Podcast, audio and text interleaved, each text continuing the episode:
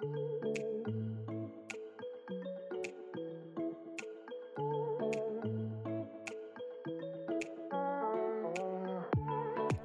sur la saison 3 de Salutations. Je suis Anne Langonnet, votre hôte.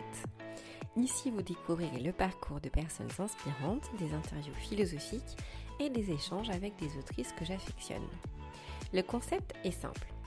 Je pars de mes réflexions et questionnements autour de l'histoire et la philosophie du yoga pour explorer des concepts très actuels tels que la liberté, la conscience, l'action, la violence, le féminisme, la décroissance et bien d'autres choses encore.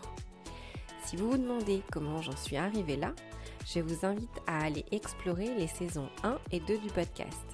Ce sont plus de 30 heures de contenu gratuit dédié exclusivement au yoga.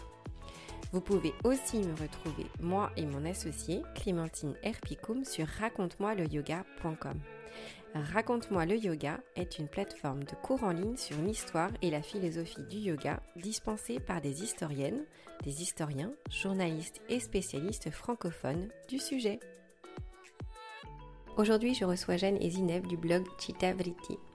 J'étais survoltée à l'idée de rencontrer ce duo de choc. D'ailleurs, ça s'entend, je suis nerveuse, je rigole beaucoup trop fort, je dis même des gros mots. Bon, il faut admettre que Jeanne et Zineb ont un humour plutôt piquant et que l'énergie qu'elles dégagent à deux est carrément communicative. Mais bon, j'espère que mes rires et ne vous empêcheront pas de savourer le fond de cette discussion car cet épisode est une pépite. Alors attention, ce n'est pas good vibes only, comme dirait Jeanne. Ici, on parle de nos interrogations sur le yoga et la façon dont nous l'abordons dans nos sociétés contemporaines. On parle de ce qui nous irrite, de la quête d'authenticité à tout prix, d'appropriation culturelle, d'individualisme, de compétition et d'exotisme religieux. Mais on parle aussi de notre quête, de notre besoin de magie, de réenchantement, d'engagement, de notre besoin de tisser des liens avec les autres, mais aussi avec soi, et comment le yoga nous aide sur ce chemin. Finalement, on parle surtout de nos tâtonnements, du temps long des questions et des recherches qui nous ont poussés à lire, dialoguer, écouter pour mieux comprendre le yoga. Si le discours est piquant, la conclusion est douce. J'espère que l'épisode vous plaira. Bon, bah, bonjour à vous deux. Merci beaucoup, beaucoup pour votre temps. Euh, ça, fait un, ça fait un bail qu'on doit se rencontrer. pour la petite histoire, je crois que ça fait cinq fois qu'on repousse. Donc là, c'est bon, on est là. On l'a fait. On va passer. C'est pas encore en ligne. C'est pas encore en ligne. Peut-être 2022, tu vois. c'est pas encore en ligne. Je vérifie que ça enregistre bien. c'est le, le, truc C'est pas grave, on devra se revoir, ça fait rien. Mais donc voilà, je, en tout cas, je suis super contente. Euh, un grand merci à vous deux. Euh, je vais faire une petite introduction euh, par rapport à, enfin, à, la manière dont je vous ai rencontré. Euh, je pense que, sans grande surprise, c'est Instagram, je pense. Voilà, ça reste un outil euh, de découverte hyper chouette et, et, où il y a plein de choses qui se passent et on va en parler. ce qui m'a beaucoup plu d'emblée, en fait, dans votre approche, c'est votre, euh, votre esprit critique sur le yoga. Euh, moi, j'ai commencé à, pratiquer il y a peut-être 5-6 ans, enfin, ça fait pas très longtemps. Et puis, je m'y suis beaucoup plus intéressée il y a deux ans. Euh, et là, j'ai fondé donc Salutations pour justement découvrir l'histoire et la philosophie du yoga. Et alors là, ça a été euh, voilà la, boîte de Pandore. J'ai découvert beaucoup de choses. J'ai eu mille questions auxquelles je trouvais euh, pas de réponse. J'ai trouvé certaines réponses en, en, en évidemment en, lisant des livres, mais je trouve que ce que vous apportez et on le voit peu, c'est vraiment pour ça que je voulais vous avoir sur le podcast. C'est un esprit critique sur ce qu'on fait aujourd'hui et ce qu'on pratique et puis comment on peut le voir, comment on peut se situer par rapport à ça parce qu'en fait, euh, j'ai le sentiment que beaucoup prennent ça comme quelque chose d'acquis, le yoga, mhm. euh, comme si c'était normal en fait de pratiquer le yoga aujourd'hui en, en, France euh, et la manière dont on le pratique. Et en fait, bah, moi je trouve qu'il y a plein de questions à se poser mhm. et donc je vais en profiter de vous avoir là pour vous poser, les... en tout cas, avoir votre sentiment sur le sujet. moi je sais d'où vous venez, comment vous êtes connu parce que je lis votre blog Chita Vritti mais si vous avez... Très bien prononcé. C'est très bien prononcé. Et bah déjà, un bon point. Donc, vous allez pouvoir répondre à une question. Super. Mais voilà, j'aimerais que vous vous présentiez chacune votre tour et puis euh, peut-être euh, en vous présentant chacune votre tour, me, dire à quel moment vous avez découvert le yoga. Et puis ensuite, euh, si vous voulez bien, on va rentrer dans le sujet de ce qui vous lit, qui est ce blog super qui est Chittavliti. Mhm. Ça vous va Oui, honneur aux aînés. Sympa, c'est clair. Au moins ça c'est dit. Donc moi c'est Zineb, la plus vieille de la bande visiblement. Bah, je suis professeure de yoga. Euh, merci de nous avoir invités déjà. et euh, je suis professeure de yoga à Paris, bientôt à Lyon. Euh, et j'ai suivi avec Jeanne justement un diplôme universitaire sur en gros les sagesses orientales et particulièrement les sagesses indiennes. Et avant ça, j'ai commencé à pratiquer le yoga il y a une dizaine d'années à peu près. Et mon parcours, il est assez classique, voire presque caricatural, parce que j'ai commencé le yoga euh, pendant un voyage à Bali, j'étais à Ubud, donc dans la capitale du yoga. Euh, et, c'est un peu par hasard, c'est une copine qui m'a traîné à un cours et on était complètement euh, abasourdis devant les choix de cours. On voyait yin, vinyasa, ashtanga, on comprenait rien. Donc on allait un peu par hasard à un cours de vinyasa. Et euh, j'ai fait pas mal de danse, pas mal de gym quand j'étais petite. Et c'était un cours bah, voilà, très flow, au milieu des, fin, de la forêt, il y avait des singes. Enfin bref, c'était incroyable. et euh, le cours était vraiment génial et j'ai réussi un peu à retrouver ces sensations justement que j'avais euh, avec la pratique de la danse. Mm. Et je me suis dit, ok, c'est génial ce truc, je veux absolument, absolument continuer ça. Et en arrivant à Paris et en commençant à suivre des cours un peu à Paris, j'ai eu la chance d'avoir des profs qui ont tout de suite commencé à parler un petit peu de l'histoire et de la philo du yoga. Mm par petites touches. Et donc là, ça a vraiment ouvert une porte. Et en plus, me relier à la danse et, euh, et euh, enfin voilà, des sensations très corporelles, très physiques. Euh, j'ai vu aussi que ça venait répondre à des questions existentielles que je me pose un peu depuis toujours. Enfin, en tout cas, la philo, moi, quand j'étais au lycée, ça me passionnait. Et du coup, voilà, j'ai vu qu'en fait, il y avait aussi cet univers-là qui existait. Et un peu comme toi, j'ai été un peu, un peu questionnée par la façon dont on pouvait enseigner le yoga en France. Et je trouvais qu'il y avait des discours qui étaient assez paradoxaux, que rien n'était jamais euh, contextualisé, euh, qu'il y avait des discours euh, très développement personnel, alors que c'était une sagesse qui est censée être ancestrale. Donc je comprenais pas trop le lien entre les trucs. On parlait à la fois de détachement, mais en même temps, il fallait se réaliser, être la meilleure version de soi-même. Et tout ça en parlant de Bouddha de la Bhagavad Gita, donc je comprenais rien. Et en vrai, j'étais assez déstabilisée et j'ai fait des études enfin, de sciences politiques. Donc avec plutôt toujours un esprit très critique vis-à-vis bah, de d'où viennent nos idées, mm. pourquoi est-ce qu'on pense comme on pense, mm. Par quoi on est influencé, etc. Mm. Et donc voilà, je voyais un peu tout ça devant moi et je trouvais que c'était un gros magma auquel je comprenais pas grand-chose. Et donc du coup, c'est un, peu, c'est un peu face à ça où je me suis dit que j'avais besoin de comprendre en fait d'où cette discipline venait. Et en fait, un peu comme toi, c'est euh, la boîte de Pandore qui s'ouvre en fait. C'est que tu crois que tu vas. Euh, découvrir la, vérité. Voilà, exactement. Déjà, tu crois que tu vas découvrir un truc. En fait, non, c'est juste, ça ne s'arrête jamais. Et puis surtout, je savais pas que les ressources étaient aussi peu accessibles. Et pendant très longtemps, en fait, j'ai vraiment cherché. Euh, désespérément des livres critiques, en fait, des mmh. livres académiques, des livres universitaires, pas des livres ésotériques euh, euh, sur le yoga, mais vraiment quelque chose qui me permettait de recontextualiser les textes, de comprendre dans quel contexte c'est né en Inde, en fait, parce que c'est hyper important de mmh. pratiquer, euh, quand tu pratiques une discipline, de savoir un peu d'où ça vient, notamment quand tu as des messages qui sont prononcés derrière. Enfin bref, donc tout ça m'a poussé bah, justement à, à, mener ma petite enquête de mon côté, c'était assez laborieux. Et en fait, jusqu'au jour où j'ai découvert bah, le livre d'Isette Ardant Masquelier, euh, qui est la directrice de notre DU, diplôme universitaire, et j'ai vu qu'elle avait un DU, et donc là, je me suis jetée dessus, euh, voilà, comme. Euh, comme je sais pas quoi. j'ai pas la comparaison, mais je me suis jetée dessus. Littéralement. Voilà. Et, et, du coup, bah, voilà, ça a été le début d'une grande, d'une grande aventure et de la rencontre avec ah. à qui je passe On le micro. Euh, oui. Alors du coup. Toi et le yoga, euh, Jeanne. Ouais, le yoga. Enfin, qui, qui es-tu peut-être? Parce que d'abord, avant le yoga, il y avait quand même Jeanne. Voilà. ne perdons pas notre présence. Voilà. Dans le grand tout. Dans le grand tout universel. Euh, oui, alors moi, je viens du journalisme plutôt, en effet, même si j'ai pas fait des études de journalisme, mais des études de lettres et de sciences politiques, de communication. Donc à Paris, à Sorbonne et à Assas. Ensuite, je suis pas mal partie voyager en venant de mes voyages. Euh, donc, j'ai commencé à travailler en tant que journaliste et ma spécialité, c'était plutôt l'environnement, l'écologie. D'accord. Euh, parce que c'est vrai que quand je suis partie voyager au début en Asie, j'étais assez choquée par tout ce que j'ai vu en termes de pollution. C'était pas du tout ce à quoi je m'attendais. Enfin voilà. Je pense que j'ai pris une grosse claque de ce qu'on voit en fait aujourd'hui. Euh, peut-être plusieurs années après, on est en train de se rendre vraiment compte aujourd'hui de tout ce qu'est le réchauffement climatique, la pollution, les déchets, qu'on mange du plastique, etc. Et je sais évidemment, ça, c'est des choses qu'on sait depuis 30 ans. Enfin, que les scientifiques savent depuis 30, 40 ans. Mais peut-être que moi, au moment où j'ai découvert, euh, c'était peut-être pas encore trop le topic, tu vois. Mm, mm, mm. Et, euh, et le fait de me le prendre en pleine face, euh, moi je me suis dit, bah, je vais me spécialiser vraiment dans les Mhm. questions d'environnement, écologie, etc. Et pour moi, ça a vraiment un rapport d'ailleurs avec le yoga. On Ouais, bien sûr. après. et, euh, et donc, ouais, en venant en France, à Paris, donc euh, j'écrivais beaucoup d'articles, notamment pour euh, la COP, enfin, à l'époque de la COP 21. Ouais. Euh, donc le regroupement des scientifiques pour euh, voilà, essayer de trouver une alternative et passer à, à moins de, je sais plus combien c'était à l'époque, moins de 2 degrés. euh.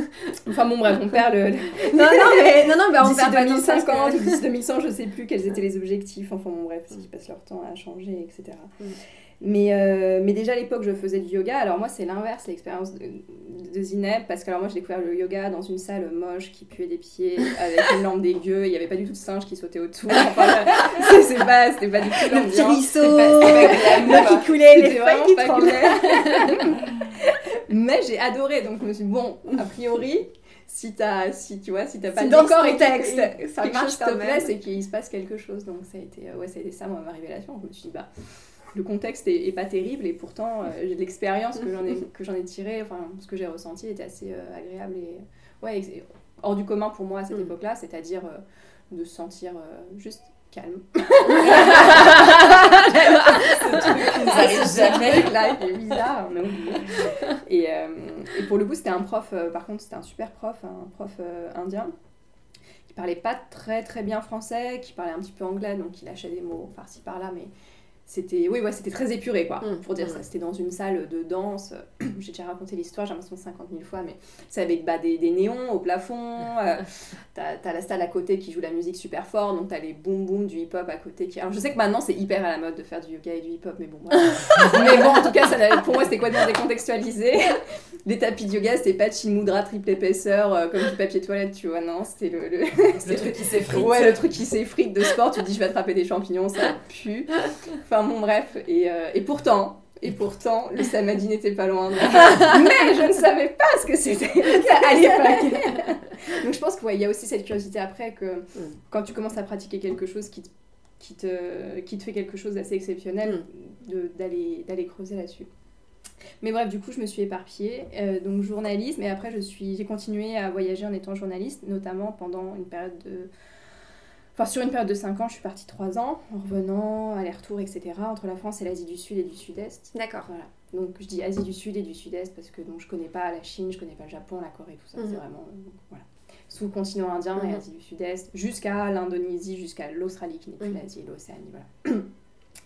Et, euh, et donc moi j'ai commencé à être prof là-bas. Donc, euh, et, et en effet, comme disait Zineb, euh, donc moi c'était pas dans, dans le milieu euh, parisien ou français, mais c'est vrai qu'en commençant à enseigner là-bas et en ayant... euh, Enfin, je traînais beaucoup dans des milieux un petit peu, on va dire, New Age, Mhm, mhm. dans les communautés spirituelles qu'on voit, mais d'occidentaux, hein, je Mhm. précise. Oui, oui. Ouais, New Age. voilà, d'occidentaux.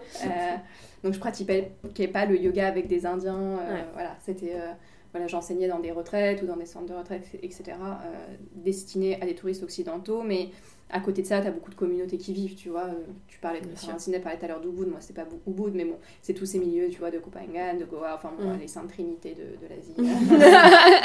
voilà.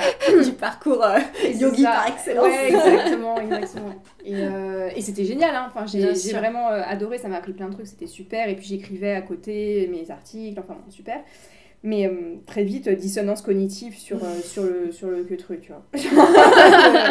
trop, de, trop de techniques, trop de blabla, trop de... À l'époque, on parlait pas encore trop d'appropriation culturelle et moi, j'avais Ouais. pas ce mot dans mon vocabulaire. Oui, non, non, non, c'est clair. Mais je ressentais des choses, enfin je sais pas comment expliquer, je ressentais beaucoup de choses, beaucoup de gênance. je sais que ça ne se dit pas, mais j'ai envie de le dire. C'est Euh, le terme. Je pense que tout le monde comprendra. Beaucoup de gêne sur...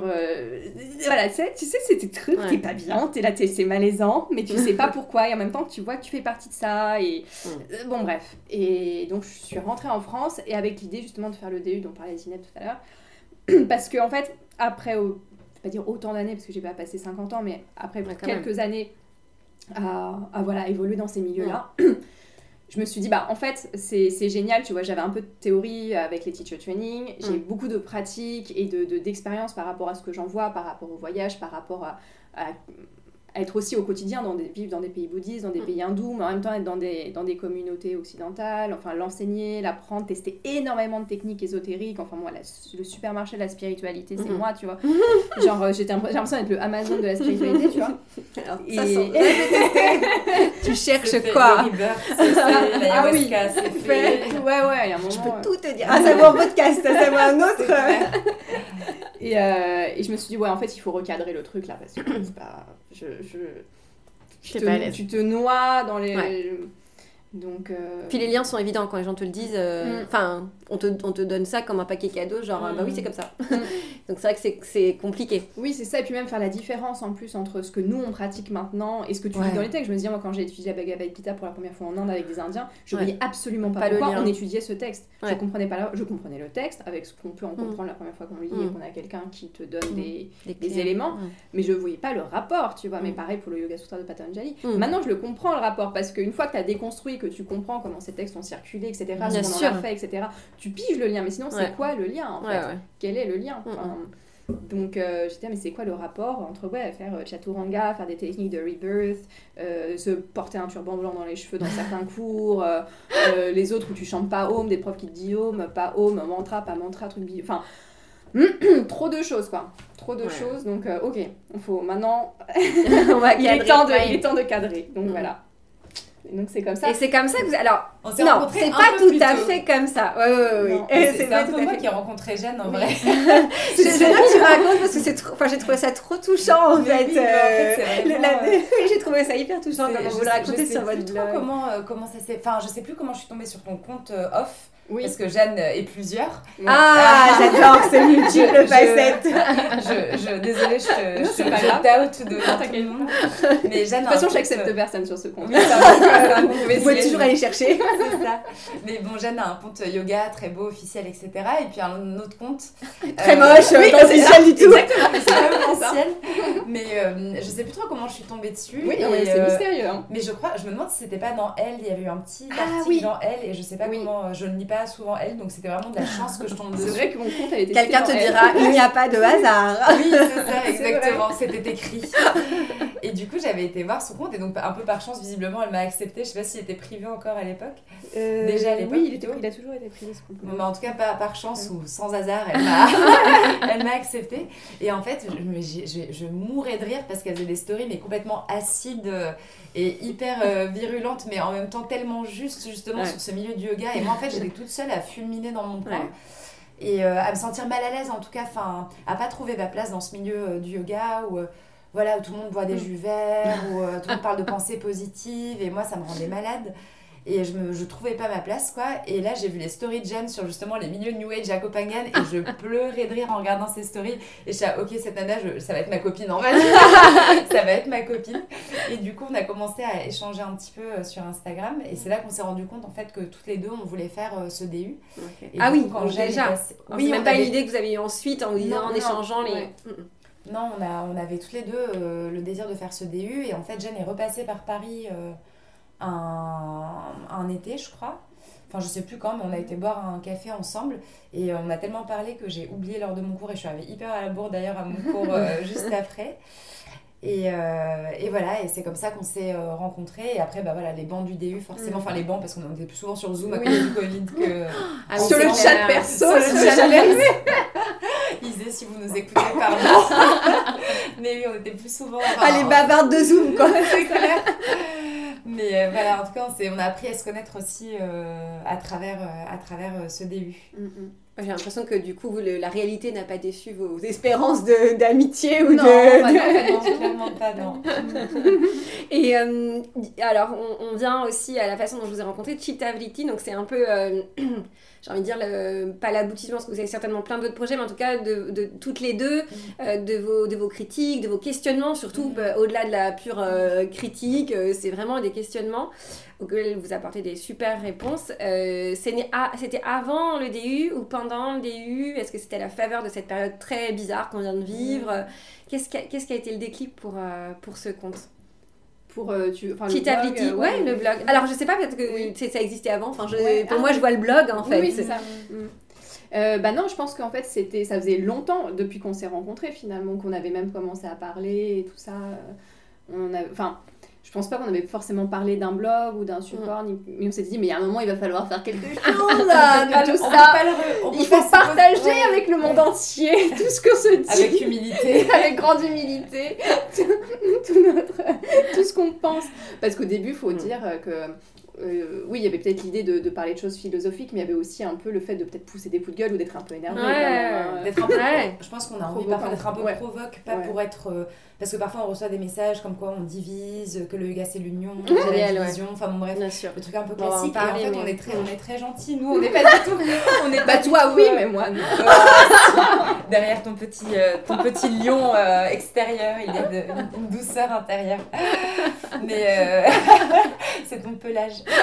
Mais euh, non, mais ce que je veux dire, c'est qu'on cherche pas à attaquer les gens en tant que tel, évidemment. Mais c'est difficile euh, ça, parce que en fait, le sentiment que j'ai quand on est dans le yoga, c'est qu'à partir du moment où tu, par, tu, parles à des, des, des croyances, tu peux pas les remettre en question. C'est-à-dire que c'est à ce côté, euh, ah ben non, je, je crois à ça, et, euh, et en fait, euh, peu importe euh, quelle est la démarche scientifique derrière ou quoi, il y a ce sentiment que dans le yoga, tu peux pas trop émettre. Parce que de l'intellect- contradiction. ouais, parce que l'intellect, c'est- quelque chose de dévalorisé euh, dans le yoga contemporain, parce qu'on considère qu'il faut euh, faire euh, éteindre le mental, justement, Ah, pour euh, laisser parler les sentiments, Mm. les émotions, sauf qu'en fait, c'est pas du tout euh, l'esprit du yoga euh, tel qu'il s'est déployé. Mm. En fait, cette question d'éteindre le mental, c'était plutôt, bah, on, on en on fera peut-être des articles là-dessus, mais c'était Mm. plutôt une réaction un peu...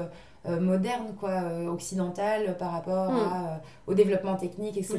Où on trouvait que le mental avait pris trop de place, l'intellect Oui. avait pris trop de place et qu'on voulait revenir à plus de, Ce qui est, pas, ce qui est d'ailleurs euh, enfin, plutôt bien en Bien fait. D'où l'intérêt de la manière dont on pratique aujourd'hui, parce qu'on a quand même, on est quand même super loin de, du corps et Bien de sûr. toutes ces pratiques. Donc euh, Mm. finalement, ça se comprend qu'on passe par ces méthodes-là, parce qu'on est quand même loin. Mais c'est pas opposé, le, enfin, le, fait de se reconnecter à ses émotions, à sa sensorialité, à sa sensibilité, ça veut pas dire non plus euh, éteindre complètement tout esprit critique euh, Ouais. Mm. et cesser d'analyser en fait. Le- L'esprit analytique, il n'est pas, il est pas anti-yogi euh, par, Mm, par mm, mm. nature. Et justement, nous, on avait aussi un peu envie, euh, je pense, de. Pour revenir un peu sur le ton provoque, c'est plus que bah, parfois on avait envie de casser un peu aussi ce, ce truc un peu tout lisse. On a l'impression dans le monde du yoga, tout est merveilleux, tout se passe C'est bien. ce que j'appelle Bah. la bienveillance stérile, en fait. Oui, Ouais. c'est ça, exactement. La bienveillance stérile, c'est- Genre, c'est- en français, c'est génial. c'est Oui, les, oui. c'est les formules choc de bien Non, mais oui, c'est oui. exactement ça. Je- oui, je, alors j'ai pas mal de questions et, et, euh, je pense qu'on on- je vais peut-être euh, diriger l'entretien un petit peu sur autre chose, mais on y reviendra parce que c'est Mm. une question que je me pose, euh, je me pose vraiment euh, sur cette bienveillance stérile et comment on agit. Et euh, le- le- ce que j'ai envie de dire, du coup, c'est aussi comment, enfin, qui, qui vous êtes et comment vous vous placez. C'est que vous avez cette, aussi cette démarche scientifique euh, quand même dans la recherche de, de, de sources, la recherche euh, des mots justes. Et euh, je pense que c'est hyper important. C'est-à-dire qu'on. Parce que dans le yoga, on en parlait tout à l'heure, quand on commence à faire des. Enfin, essayer de se documenter, en fait, on tombe très facilement sur des livres qui valent ce qu'ils valent Mhm. quand on cherche euh, des, enfin, des réponses à des questions spirituelles sans fondement scientifique. Et je dis pas que tout doit être scientifique, c'est pas ce que je veux dire, mais euh, votre démarche, elle est intéressante parce que justement, elle se base sur une démarche plutôt journalistique, Mhm. avec des faits, des sources, des Mhm. livres, tout est checké, c'est pas un tel qui m'a envoyé un texto pour me dire que machin, c'est vraiment, et euh, justement j'aimerais que vous me parliez de ça, sur la manière dont vous écrivez vos articles, sur Chittavritti, comment vous y prenez, et euh, que- qu'est-ce que ça demande aussi comme, euh, comme travail, parce que c'est colossal, enfin, je, voilà, quand on, c'est colossal en fait de pas juste dire je, enfin, je pense, Mhm. ce qui vaut, ce qui ça vaut, ce que ça Mhm. vaut, mais aussi de dire bah voilà j'ai sourcé tel et tel euh, élément. Euh, moi j'ai été bluffée par exemple sur le par le par le l'article sur la spiritualité et les, thé- les thématiques complotistes. Mhm. Euh, alors déjà par l'article, on, on en reparlera, mais c'est surtout, il y avait des commentaires dans- sur Instagram sur ce fameux article et auquel tu as répondu, je pense que c'était Jeanne, euh, mais c'était hyper documenté sur quelqu'un en fait qui, oui c'est très bien ce que tu fais, mais on je pense qu'on pourrait plutôt dire que... Alors elle citait une source et Mm. là tu direct à citer, oui mais enfin cette source, Mm. c'est telle et telle personne, il a fait ça, ça et ça, et enfin ça demande beaucoup de travail en fait. Mm. Moi je j'ose Mm. parfois pas dire parce que j'ai pas l'impression d'avoir la gamme et le, le- le champ euh, enfin, lexical et con- de connaissances pour contrer aussi parfois des attaques qui sont euh, purement euh, voilà c'est enfin basé sur pas grand chose Oui, mais c'est pour ça d'ailleurs que le... enfin parce que là tu donnais l'exemple de l'article sur le Mm. sur le complotisme mais ça c'est un vaste sujet parce qu'on sait tous que justement euh, démanteler les thèses complotistes ça Mm. prend dix fois plus de temps que de les créer Bien et c'est une- donc ça c'est c'est un travail en soi et euh, moi je pourrais pas faire ça en tant que journaliste parce que c'est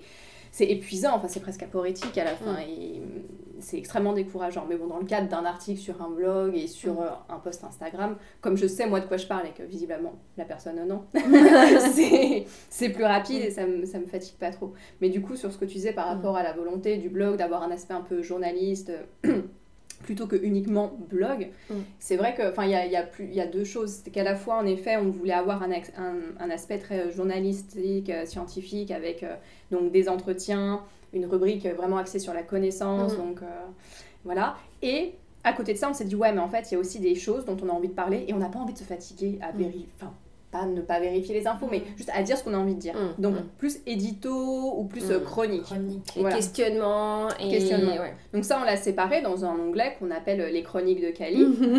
La déesse de la colère et de la Voilà. destruction.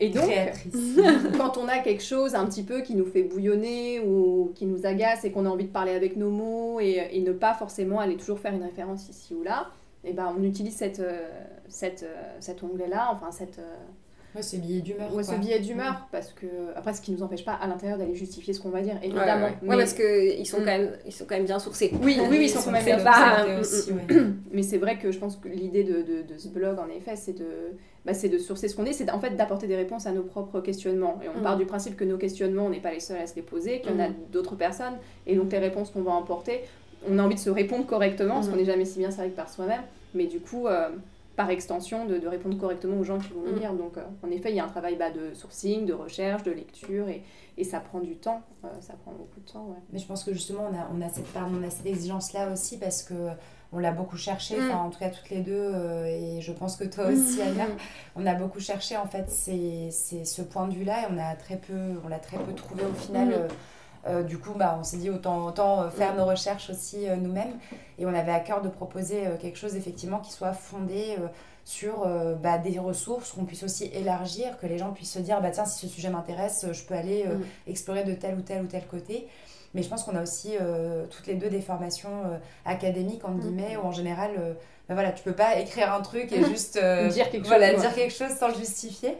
Donc parfois, c'est un peu, enfin, je sais que c'est un peu une obsession chez nous deux. Ouais. D'avoir vraiment euh, ce travail-là où, bah oui, en fait, quand tu dis quelque chose, tu l'étayes, euh, tu, tu réfères à d'autres personnes qui ont pu penser la Mhm. même chose, tu l'éclaires par euh, des citations, Mhm. enfin voilà, tu vérifies un peu, un peu ce que tu dis. Et par rapport euh, aux, aux remarques, effectivement, aux commentaires qu'on peut, qu'on peut avoir, je pense qu'il y a des commentaires auxquels euh, on on, on cherche pas forcément à, à aller dans un débat euh, Non, sur euh, les réseaux sociaux parce qu'on sait qu'en tout. En fait, général, c'est ça, j'ai envie de dire, aujourd'hui, on parle quand même beaucoup de cyberharcèlement. Enfin, Oui, ah oui, oui. Euh, comment vous protégez de ça aussi? Est-ce que, est que, est que vous avez eu des remarques virulentes ou est-ce que vous vous projetez euh, peut-être dans un futur proche là-dedans? Parce que pour l'instant, la communauté, à la limite, vous êtes suivi par des personnes, Oui. j'ai le sentiment plutôt bienveillantes à l'égard de votre démarche, au sens où je pense que c'est des gens qui s'y intéressent, qui sont dedans pour le moment. Mhm.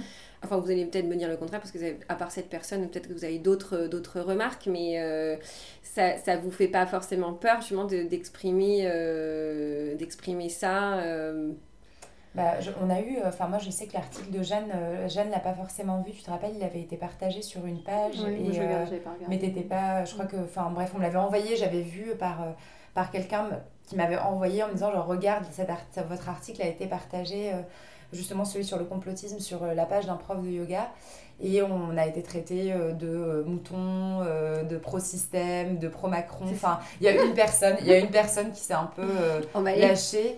Et en vrai, bon, ça ne nous a pas particulièrement euh, touché, mais c'est vrai qu'on va pas aller euh, débattre sur ce terrain-là. En fait, Mm. et pareil, moi, l'article que j'avais écrit sur, euh, sur la désobéissance civile pour donner des cours dans son salon, ce qui m'avait rendu ouf. Enfin, j'étais là, genre un peu de respect pour les militants de la désobéissance civile, quoi.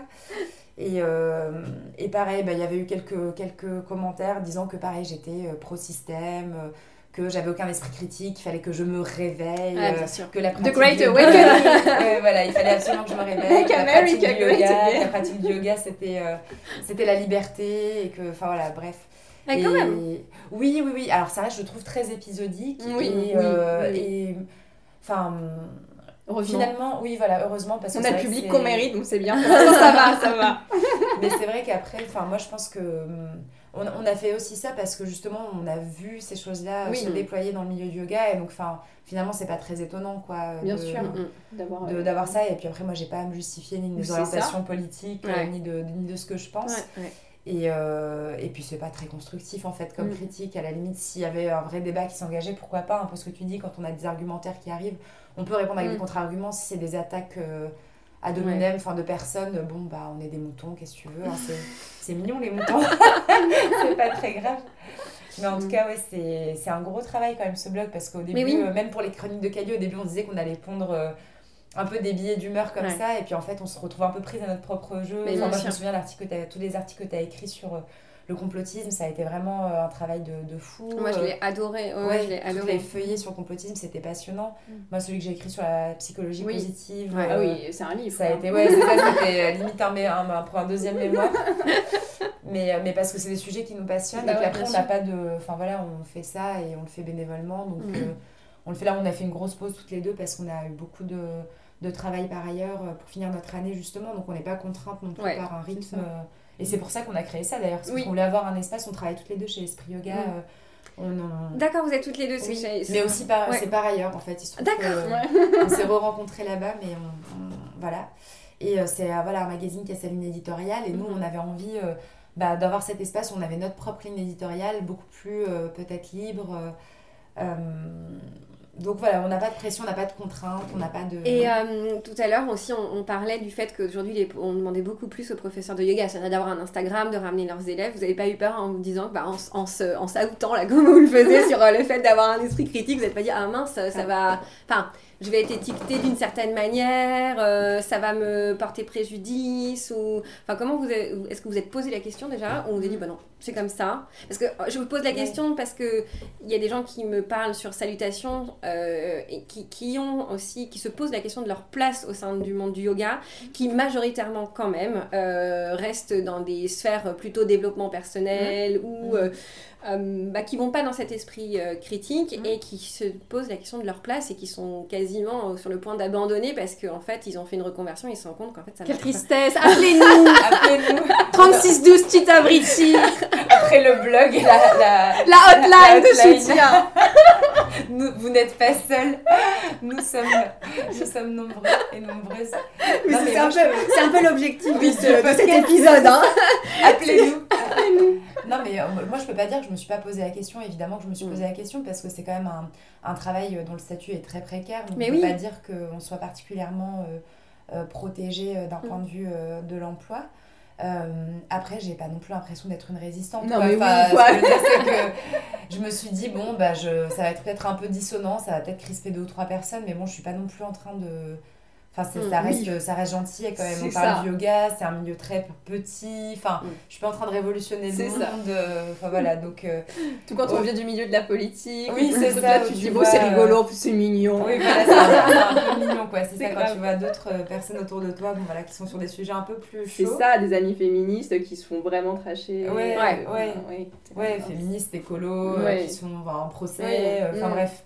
Donc oui, voilà, ça reste, ça reste gentillet quand même. Et puis par ailleurs, je trouve que paradoxalement, enfin, c'est ce qui permet aussi de trouver sa place. Moi, je me suis jamais sentie aussi bien en fait que mm. depuis qu'on a Chita parce que déjà tout ce travail en fait c'est un peu une thérapie personnelle un peu ce travail de, mais à la fois de blog et euh, des études qu'on a faites mm. pour moi vraiment le, le, le, final de tout ça la, la, finalité de tout ça ça a été à la fois ce travail de déconstruction qui peut être un peu déstabilisant au début parce qu'on se dit ah bah c'est pas du tout ce que je pensais mm. euh, et un peu cette désillusion effectivement de se dire je me reconvertis dans un milieu et peut-être que j'y trouve pas vraiment ma place ou que je suis un peu étonnée par, euh, par, euh, par cette pratique. Et en même temps, bah, ce que disait Jeanne au début, cette conviction, cette pratique, elle nous a transformés. Mhm. et, euh, et, le fait de venir étudier un peu bah, le creuset dans lequel elle s'est mhm. formée, plus de venir un peu voilà, poser son point de vue dessus.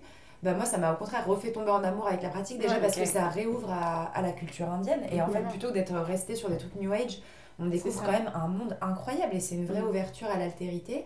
Enfin, c'est passionnant en fait. Et ça te, ça, moi, je trouve qu'au contraire, on trouve énormément de beauté parce que c'est vrai que l'esprit critique, c'est souvent euh, associé à quelque chose de négatif, alors qu'en fait, non, l'esprit critique, ça te fait avancer, ça te fait découvrir énormément de choses, et en fait, c'est très, euh, très euh, fertile.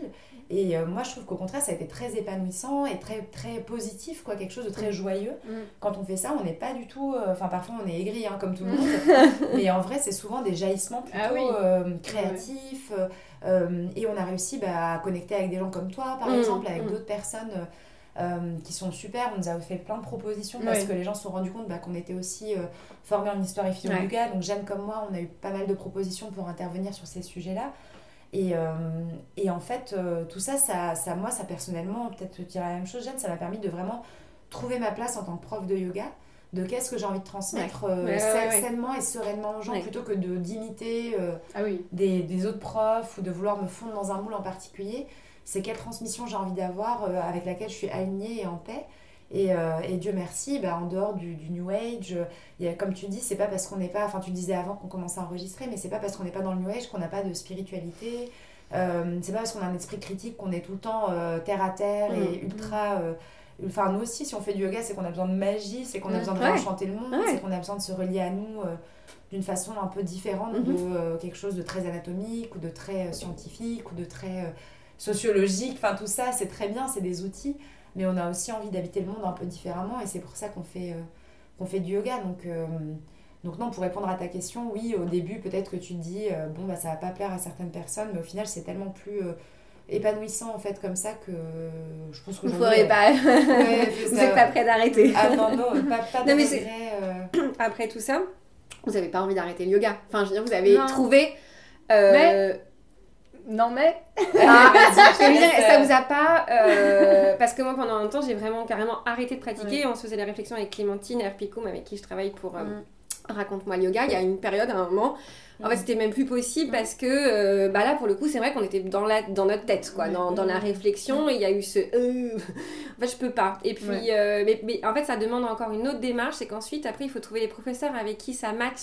Et c'est vrai que ça demande beaucoup de travail, ne serait-ce que pour trouver les personnes avec qui on a envie de pratiquer, avec qui on adhère. Parce que on, peut facilement être déstabilisé dans un cours de yoga quand on n'adhère pas à la façon dont le professeur euh, réfléchit, ou ça peut te gâcher une pratique quand tu as une introduction au cours qui est complètement perchée, et tu dis, euh, en fait, non, mais j'adhère pas, puis du coup, là, tu as le mental qui revient, donc euh, ça demande aussi, en tant que pratiquant de yoga, de, faire cette démarche, de trouver les bonnes personnes au, bon endroit, etc. Donc, ah, c'est sûr. Bah, après, moi, c'est vrai que de mon, enfin, dans mon cas, j'ai rarement pris le yoga comme un entre guillemets un truc de consommation. C'est à dire que hmm. souvent j'ai des amis qui me disent ah tu peux pas aller tester tel cours tel studio?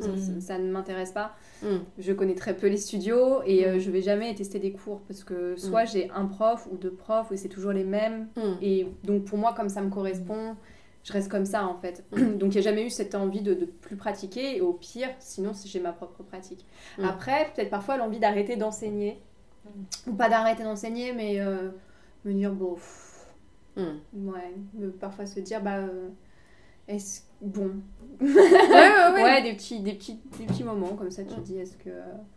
Mais après, ça revient, je trouve, ça revient. Mais juste plus, euh, enfin, plus quali et moins quantité, tu vois. Et c'est vrai que, comme le yoga est devenu un business, c'est vrai que je pense que la plupart des gens qui se forment aujourd'hui se disent, euh, eh ben, être de yoga, c'est c'est donner énormément de cours toute la mm. journée mm. pour en vivre, etc. Mais mm. moi, si ça doit être ça ma vie, non, enfin, je. Ouais, Des os, ça m'intéresse pas, quoi. Enfin, il fait en gars toute la journée à des gens dans des salles. Euh, non, enfin, ça ne m'intéresse pas. Cette prof de cette coach de sport, euh, enfin, c'est pas ma vie, quoi. Mais du coup, qu'est-ce que euh, tu fais à côté euh, si c'est pas ton.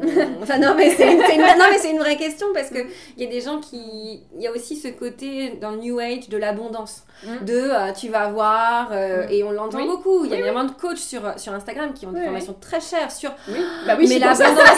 C'est ça Comment tirer l'abondance en faisant une formation sur l'abondance? Merci, c'est le principe du coach de développement personnel, ça me rend. Merci de le dire. Parce que, parce que la réponse à tes questions, elle non mais je veux dire voilà c'est à un moment quand on fait le, le, pas le, on franchit le pas de la reconversion quand on a eu un job parce qu'il y a aussi souvent j'ai aussi souvent euh, des femmes qui euh, ont un job et qui d'un coup se disent ah bon bah, bah j'ai financièrement je peux, euh, donc je vais faire ça, et puis qui se retrouvent parfois aussi démunies financièrement parce qu'elles n'ont pas Mhm. pensé à tout ce que ça impliquait, euh, parce qu'on reste dans une société où il faut payer son loyer, il faut payer Mhm. ses factures, et euh, il y, a- il y a des détresses qui se créent autour de Bien ça. Enfin, Il y a des vraies détresses, parce qu'aujourd'hui on, on est en train de former des professeurs à l'appel en 200 heures, et, et c'est génial pour certains, mais il y a d'autres, mais il y a- il y a- on, est- on peut être démunis face au, au- à ce milieu du yoga, donc euh, c'est pour ça que je pose la question, qu'est-ce que tu fais à côté ou à, à quoi vos vies ressemblent réellement. Est-ce qu'on est qu'on consomme aussi différemment Euh,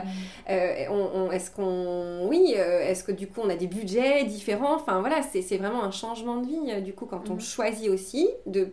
De, de pratiquer le yoga tel que vous avez choisi de le faire, sans forcément enchaîner euh, les cours en studio.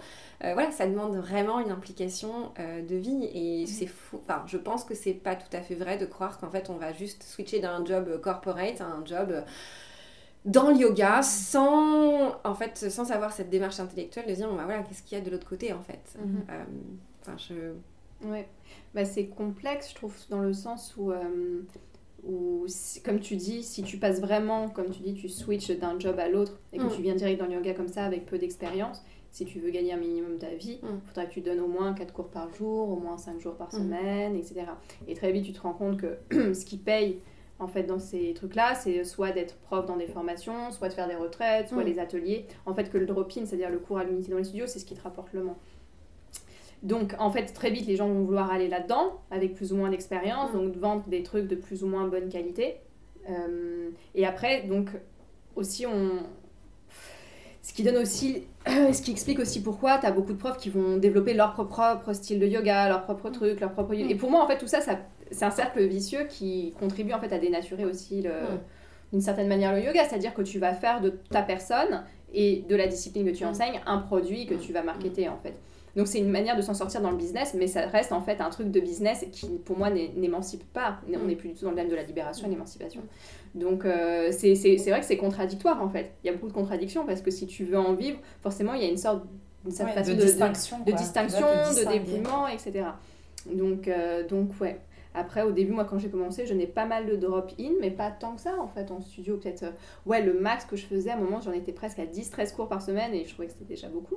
Même pour le corps. Mais, euh, bah non, parce que moi, je ne montre pas. je yin. Non, non, mais alors moi, j'ai jamais été fatiguée après une journée ou après un cours de yoga. Ok. Parce que je suis pas prof de vinyasa non Oui, plus, et que, et que, je montre, que je montre peu. Euh, donc non, moi c'est plutôt ressourçant en fait quand je donne des cours. Mm. J'ai des profs qui disent moi je suis fatiguée à la fin de la Ouais, journée, ça ne m'est jamais euh, arrivé. Tu ressors avec beaucoup d'énergie Ah ouais. parfois après des cours. Moi, je suis super cool. énergisée. Je veux dire, l'idée, c'est pas que ça me, ça me fatigue. Et après, c'est vrai que bah, bon, bah, il y a le magazine, après, il y a, hum, il y a le fait de donner des formations aussi. Euh, après, à quoi ressemblait notre vie? C'est compliqué comme tout le monde là depuis un an et demi. On Ouais. sort du Covid parce qu'on on enregistre là, on est au mois de juin. Donc on se- Tout juste, on, Ouais. on, Ouais, on en trouve ça. la porte là. On la porte enfin. Donc c'est vrai comment on vivait? J'ai envie de te dire chez moi avec un écran, mais j'ai pas fait beaucoup de zoom. C'était moi. sympa. Voilà. Et toi? Non, mais c'est vrai que moi j'ai j'ai un peu. euh, moi j'ai vachement euh, réfléchi aussi avant de devenir prof de yoga. Avant j'étais. euh, Enfin, je travaillais dans le, dans le domaine du conseil, donc vraiment un truc complètement différent. euh, euh, bref, sur euh, le développement de services publics dans les pays en développement. Donc c'était vraiment un autre univers. Et justement, j'avais envie de sortir de cet univers pour aller vers un métier où tu es plus au contact avec les gens. Moi, c'était un métier qui était très technocrate, on écrivait beaucoup de rapports, on rencontrait beaucoup les ministères, etc. Ça manquait un peu de, de chaleur humaine, même si c'était très utile et intéressant. Et, et du coup, j'ai vachement réfléchi au début parce que, bah oui, en fait, euh, enfin, on voit bien que financièrement, c'est quand même un métier qui est compliqué. Et puis aussi que tu es en décalage, en fait, dans ta vie avec euh, tous les autres, tous tes proches. Euh, c'est un peu ce que je disais, la plupart de, de mes proches ne sont pas forcément dans, dans le milieu du yoga. Mhm. Donc ils ont des boulots classiques euh, où ils travaillent bah, le matin, euh, du Mm. matin euh, au soir. Et bah, moi le soir euh, je vais bosser, le week-end je vais bosser. Donc euh, tout ça ça a été aussi pas mal d'ajustements et de, de sacrifices entre guillemets à faire euh, au début. Et les premières années bah, j'ai donné beaucoup de cours euh, en drop-in justement en, en cours hebdomadaire. Et, euh, et c'était épuisant en fait Ouais. parce que euh, tu, en fait moi ce qui m'épuise c'est pas tant de donner le cours mais c'est le fait que tu à Paris particulièrement tu Ah, cours ouais.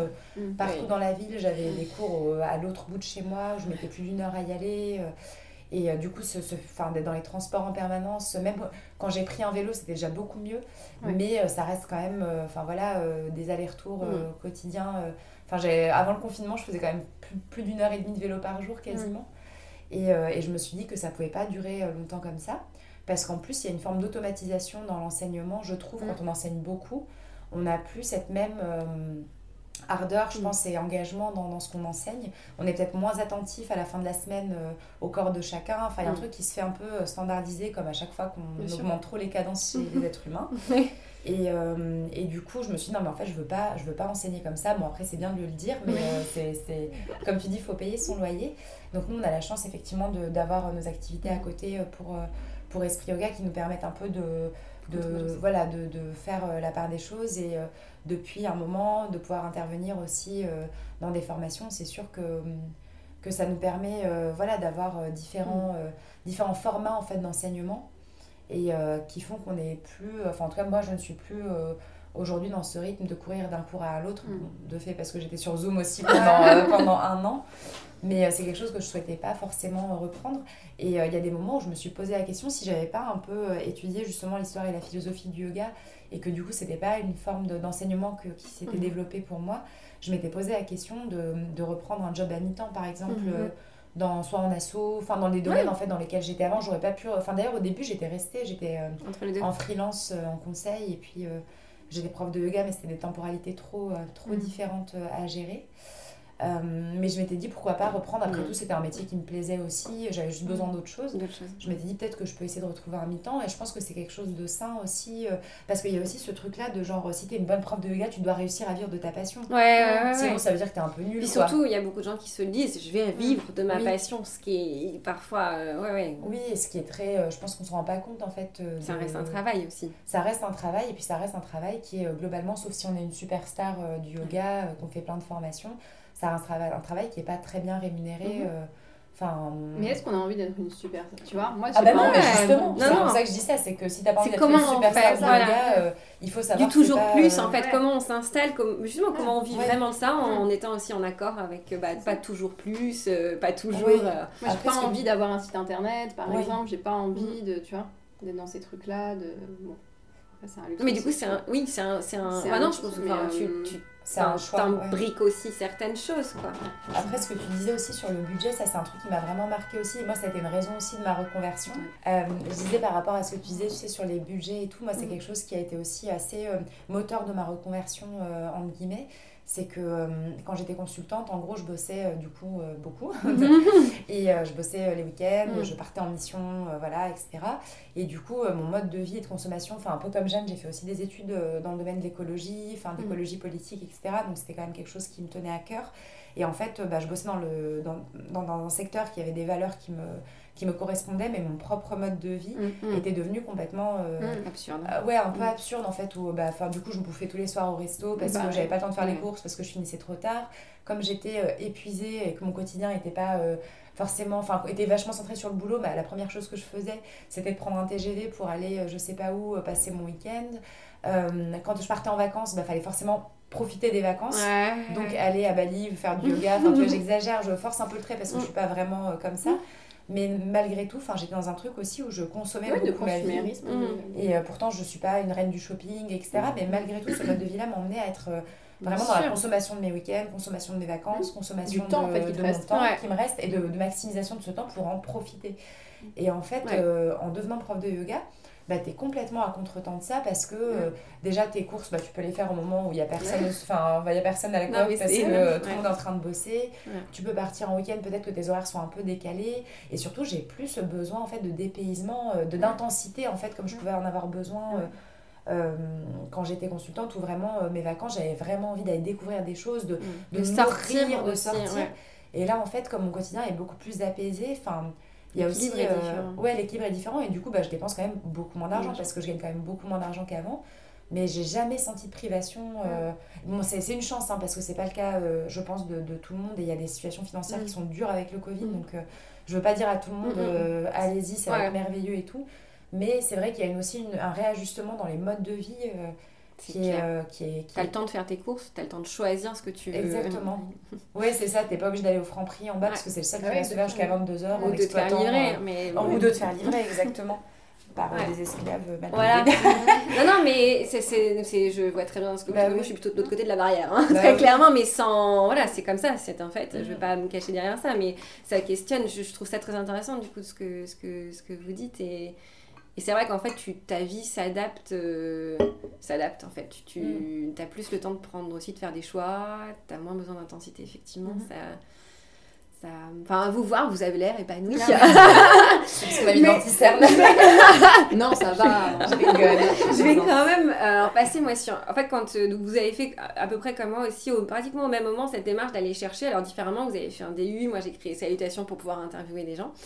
Et euh, me, me sont sautés. euh, Enfin, là, on a parlé de l'adaptation de votre vie au yoga, de comment aussi on, on- on ajustait euh, les choses. Euh, on, moi, ce qui m'a frappé, euh, en fait, au moment où j'ai justement, je suis rentrée dans cette, euh, dans cette histoire et la philosophie du yoga, il y a plusieurs choses qui m'ont frappé c'est que quand on vient au texte, c'était une pratique d'hommes fait pour les hommes. Et, et, euh, Mais quand- comme le monde entier. hein. Voilà, alors, non mais, C'est pas que le yoga. mais je suis d'accord. Mais du coup, je, en fait, ça m'a surpris parce que quand on va aujourd'hui dans un studio, que des c'est femmes. que des femmes. Et ce qui m'a embêté aussi, c'est ce côté ah non, mais faut revenir absolument aux sources. Faut Les absolument. origines, Zineb Elle me tâte parce que j'ai un article, j'ai un article en, en cours Mais- de digestion là-dessus. Mais en fait, j'ai envie de dire. Le yoga authentique. Ah, mais j'ai envie de dire, euh, bah non. En fait, Ah non, mais c'est très bien de savoir, mais j'ai pas du tout envie de revenir aux origines. Mais déjà, mais je- en fait, Tu mais, n'as pas envie de vivre sans eau, Non. électricité mais bah Aller alors frapper à la porte encore- des gens Mais non, pour leur prêcher la Voilà. bonne parole. c'est bah non. En fait, Bah je suis pas ascétique, j'ai deux enfants, je suis maman, je suis une femme, j'ai envie de revendiquer tout ce que je suis. Mm. Euh, j'ai pas du tout envie d'être ascète. J'ai pas, enfin, quand on regarde les Yoga Sutras de Patanjali, il parle clairement de la mort, de se retirer du, Mm. du, du monde. J'ai aucune envie de me retirer du monde. Ma vie, elle est là. Euh, j'ai Mm. pas ce, j'ai aucune prétention à devenir religieuse en fait, parce que c'est ça. Donner ma vie à plus grand que moi. Ma vie, elle est là, ma famille, mes amis. Et, et par contre, là, c'est sûr de faire le moins de mal possible à la Terre, et j'en suis, j'en suis très très loin, mais la réflexion pour moi, elle se porte plus là-dessus. Mais du coup, j'ai envie de dire, mais c'est quoi ce truc avec les origines? Parce que j'ai envie de dire, mais heureusement qu'on transforme la pratique, et heureusement Parce que, putain, mais sinon, il se passerait rien pour nous, en fait, en tant que femmes. Il ne se passerait rien. On ne serait toujours en train de demander l'aval du mec du coin, euh, en train de dire est-ce que c'est bon ce que je pratique? Alors, euh, Patanjali, monsieur, c'est bon ce que je pratique? Et, et si vous voulez, ça- moi, alors je dis c'est super de se documenter et je pense que ça, ça évite plein de, plein de pièges. Mm. Mais au final, mais heureusement qu'on Ouais. qu'on change des trucs. Enfin, Ouais, je sais pas quel est votre avis Ouais, là-dessus, mais j'ouvre le truc aussi, mais c'est vrai que j'en- ai juste ras-le-bol en fait. Il y a, il y a- voilà. En fait, pour Enfin, n'importe quelle euh, autre euh, spiritualité ou religion, c'est un peu ce que je disais à Jeanne quand je maturais cet article, donc c'est un peu un spoiler de l'article, mais tant mieux, parce allez, que ça me permet oui, peut-être mais- de pas l'écrire. non, je rigole. Mais non, mais peut-être que le temps. Voilà le temps vrai. que ça sort. c'est ça. Mais non, mais c'est ce que je disais à Jeanne, mais en fait, si on, si on prenait n'importe quelle autre spiritualité ou religion, et qu'on disait genre je pratique blablabla authentique du millénaire du de, de, de- je sais pas de Qui, même millénaire avant Témoin de. Jéhovah. mais tout le monde est là, genre, mais ça va pas la tête en fait. Enfin, sort- sortons de l'obscurantisme en fait. Bon, à Mais part oui. quelques catégories de personnes effectivement qui sont euh, voilà, euh, dans le truc des origines, Mm. mais en général on les qualifie plutôt enfin, De fanatiques. de fanatiques. Donc, Mais avec l'hindouisme, ça ne marche pas. Mais lui- mais voilà. c'est ça qui est bizarre. C'est Pourquoi fait. ça marche plus Bah, d'un c'est coup l'exotisme en fait. bah c'est oui, mais c'est c'est sur quelque chose qui est ahistorique, donc on pense Bah que c'est quelque chose qui a Mais traversé non, les temps bah non, non, non, On disons-le. va chercher non. la vérité, la vérité ailleurs quand on l'a pas Mais il n'y a pas de vérité. Le truc, c'est que dès que tu rentres dans le yoga, il n'y a pas de Il putain de Il vérité. n'y a pas un seul yoga. Et- non. Et surtout, enfin, si c'est un yoga authentique, moi c'est un peu ce que je disais aussi à certains élèves, euh, justement en formation d'histoire et de philo du yoga, c'est bah, si vous voulez euh, pratiquer les textes comme c'est écrit, bah, dans la Hatha Yoga Pradipika, pour faire Ketchari Mudra, on vous demande de vous trancher la langue, en fait, le, le frein de la langue pour pouvoir avaler votre langue. Allez-y. Enfin, si c'est, évidemment, enfin, non, quoi. Mm. Enfin, Mm. C'est, des pratiques qui sont extrêmes, comme la pratique que certains ascètes font encore en Inde, avec Mm. le bras levé pendant des dizaines et des dizaines d'années. Bah, c'est ça, en fait, parce que les gens disent qu'ils veulent pratiquer un yoga authentique, mais ce yoga authentique, ils, ils savent pas, enfin, la plupart du temps, en fait, c'est euh, parce que on donne une espèce de lignée mythifiée. Alors moi, je, j'ai appris d'un maître euh, tibétain, les bols Mm. tibétains euh, euh, traditionnels, tels qu'ils ont été développés, machin. Qu'est-ce qu'ils en savent? Mais, mais qu'est-ce qu'ils en savent? Euh, Enfin, je sais pas, en fait, tout ça me paraît assez hallucinant et je me dis, mais on voudrait jamais dire ça, en fait, de la part d'une tradition qui serait Mm. dans, nos, dans nos Mm. cultures et, et Mm. dans notre contexte. euh, C'est complètement fantasmé. Il y a un côté où parce que c'est un ailleurs, tu fantasmes, euh, tu, tu fantasmes complètement euh, le, le- le truc. Alors il y a plein de choses extraordinaires. Mais c'est drôle parce que du coup, en voulant, tu vois, c'est- enfin, ces gens, entre guillemets. Sous couvert de vouloir rendre, rendre hommage ou de parfois par naïveté vouloir bien faire, en fait, tu te rends compte que, comme tu disais, tu es dans une, un exotisme, de la, une exotisation de l'altérité, euh, Mm. un exotisme religieux, et ça rejoint les questions de l'appropriation culturelle au final, tu vois. Tu veux faire, euh, tu veux tellement authentique que tu vas te mettre un blindi, tu vois. Est-ce que tu vas aller te balader au Franprix avec ton blindi, tu vois Non, mais à quel moment, euh, à quel moment, en fait, tout ça ne devient pas un peu ridicule On perd pas Ouais, un la peu folklorisation, fil, ouais, la folklorisation, de, et de se mettre soi-même en valeur aussi. À quel moment, c'est pas un, un travers de l'ego de se dire, euh, moi, je Oui. pratique un yoga Yoga plus authentique que le tien. C'est le truc de la, de la pureté euh, de, de qui sera le plus authentique. Exactement. Et, la course, en fait, enfin, c'est ça ce que tu disais exactement, c'est genre. Le, le yoga, c'est censé être une, une, une discipline où on cherche à effacer le moi, et je pense que, le- en tout cas, le plus possible, à aller vers un effacement du moi pour accéder au grand soi avec un grand S. Et même si, voilà, on- peut-être que dans nos vies actuelles, euh, on ne cherche pas euh, cette grande libération, cette grande sortie du monde, euh, mais par contre, l'esprit qui est euh, de trouver euh, une forme de, de sobriété, de renoncement, euh, de, de détachement vis-à-vis du monde matériel, c'est pas quelque chose qui est absurde aujourd'hui euh, dans nos sociétés occidentales, productivistes, Au etc. Au contraire. Mais du coup, il y a cette espèce, comme dit Jeanne, de truc un peu absurde où en fait, c'est je pratique le yoga authentique. Et t'es là, mais bah non, le yoga. S'il devait y avoir un yoga authentique, ce serait celui de l'effacement du moi. Mm. C'est celui qui ne dit Mm. pas je ceci, je cela, je me distingue, je suis un meilleur yogi que toi parce que mon yoga est comme ci, comme ça. Et Parce surtout, que je porte telle fringue. Oui, Mm. parce que j'ai des malades, parce que je Ou que j'en porte pas. On dit vêtu d'espace alors. C'est ça, les vêtus d'espace. Mais c'est vrai qu'en fait, moi, ça me fascine aussi cette quête d'authenticité. Je trouve qu'il y a un truc un- hyper conservateur et Ouais. hyper Ah oui, réac oui, derrière. en plus. Horrible. Sous couvert d'être ouvert d'esprit, en fait, c'est méga réac. Ouais. Parce qu'il y a aussi un truc, moi, qui, me choque et qui me pose toujours question, c'est la question de l'action. C'est-à-dire que on- Mm. est-ce qu'on peut faire yoga et militantisme? Est-ce que c'est quelque chose qui va ensemble? Ah, bah, En fait, c'est parce que, quand, à force d'aller essayer de trouver l'authenticité, il faut quand même se rendre compte qu'aujourd'hui, l'Inde, enfin, on fantasme encore l'Inde. Enfin, c'est, quand même une société qui est extrêmement difficile. C'est pas à cause du yoga. Non. Mais le, le- le fait est que tu auras beau faire tout le yoga au sens authentique du terme qui s'est transformé au, au- au fil des millénaires, il a jamais transformé en profondeur la société indienne. Non. Et c'est.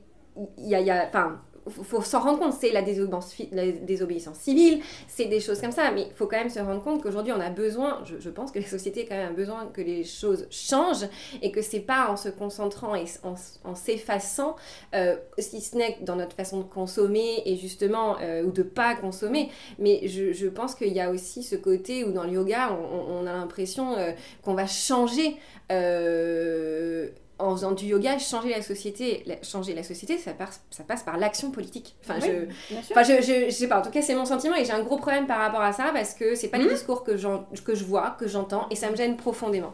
Parce Euh, que selon moi, on, est, on, a, on, a, on a viré aussi, bah, c'est un peu le sujet de mon mémoire, mais sur une pratique, en fait, on est parti d'un universalisme et on Mm. va vers une pratique qui nous tourne en fait vers, nous, vers nous-mêmes, Mm. comme des individus, euh, enfin, sur- vers une forme d'individualisme en fait. Comment, euh, bah, ce que le travail de Zineb là pour le coup, comment euh, soi-même se développer, être un meilleur soi, être une meilleure personne. Et en fait, le retournement du yoga dans, dans cette société, et c'est un petit peu ça aussi parfois euh, ce qu'on voit, c'est comment en fait ça, ça devient un, un instrument pour se développer soi-même et euh, prendre l'excuse du yoga pour pas regarder ce qui se passe euh, et à travers sa fenêtre.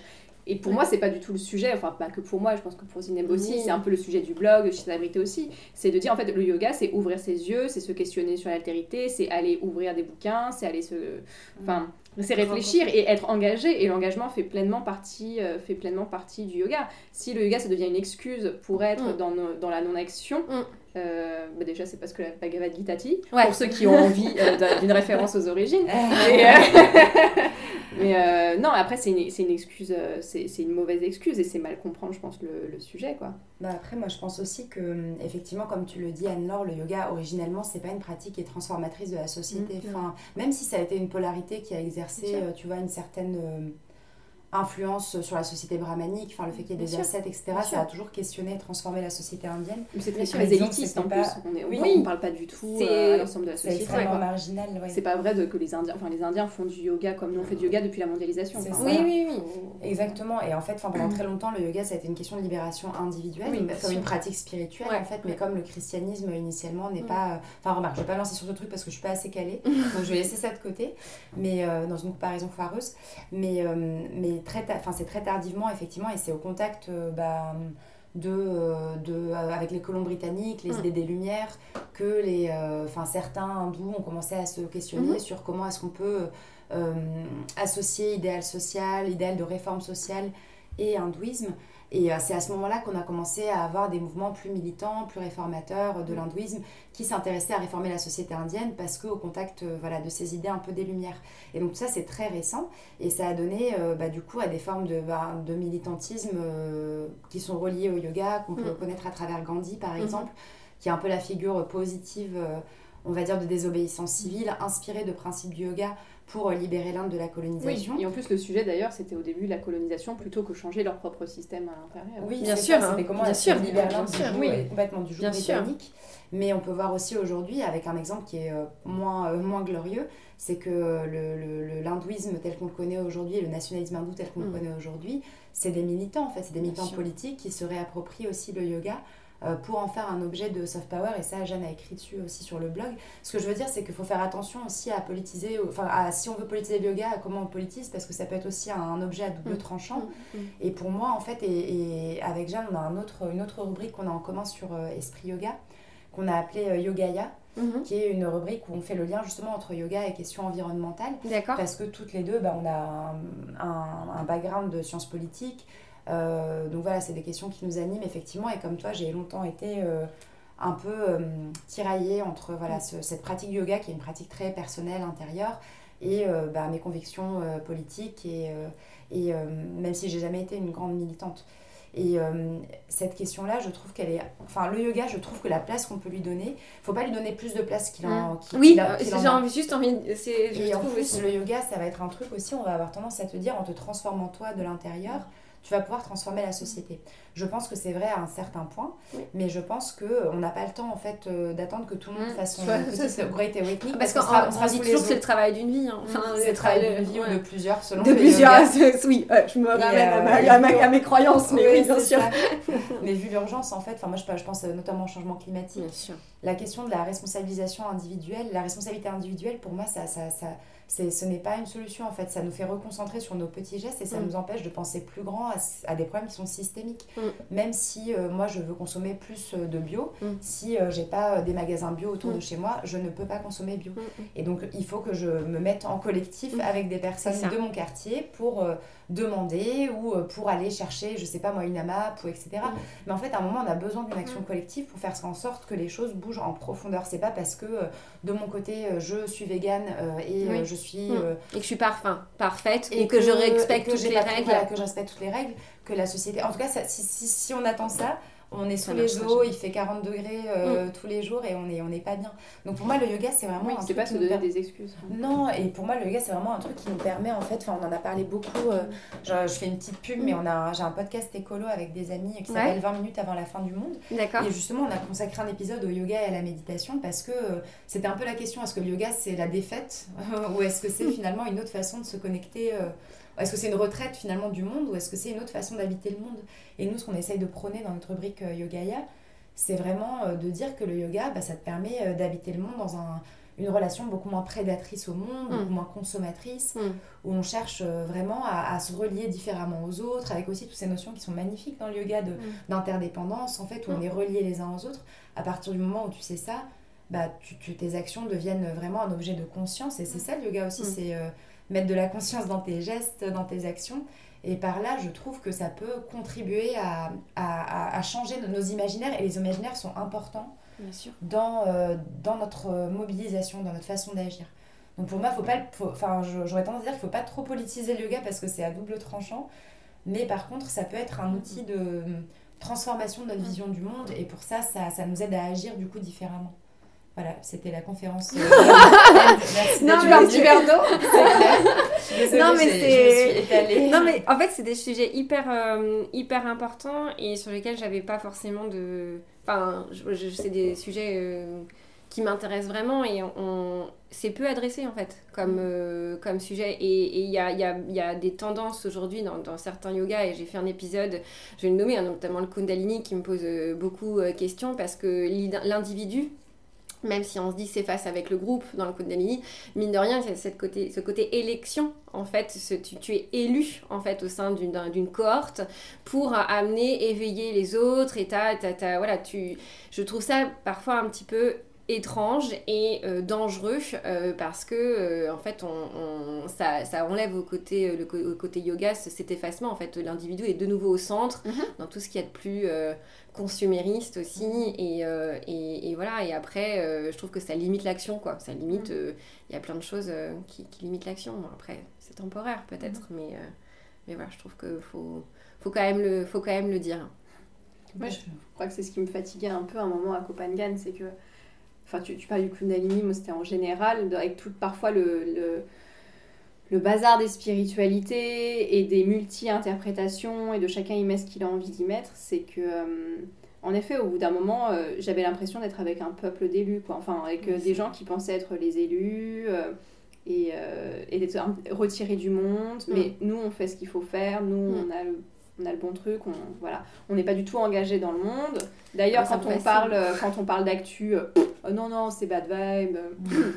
Ah non non les gars, mais Parfois, c'était ça. Tu vois, à table, t'essayes de ramener une conversation avec ce qui se passe dans le monde un petit peu. Et les gens te regardent, genre, euh, limite en train de faire du reiki sur leur plat de légumes crus et euh, dire oh là là, ça va mettre des mauvaises énergies dans la pièce, tu vois, vraiment. Et, ah Mais c'est ce que dit Marie Coq dans son bouquin. Euh, à un moment, elle raconte qu'elle est effectivement dans un stage et qu'elle pose un peu une question sur. Elle balait à Copenhague en plus. Elle ouais, ouais, ouais, je dis, on a la même vie, je suis énervée. Marie, si tu elle, a, elle a déménagé à Marseille, hein, donc ah il, te bah. explique, il, te explique, un step à, ah, Elle n'était pas dans le même centre que moi. Enfin, elle était dans, à l'autre bout de l'île. Mais oui, oui, mais c'est exactement ça.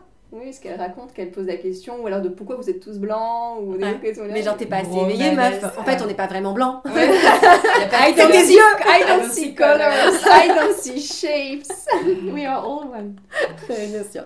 Ouais, ça, c'est l'ego spirituel. Oui, bah voilà. spiritual bypass. Euh, Exactement. Mm. Ouais, toutes ces questions-là. Mais pour moi, voilà, ça, c'est. Pour moi, ça, ça n'est pas le yoga, c'est juste des, des dérives, en fait, très modernes.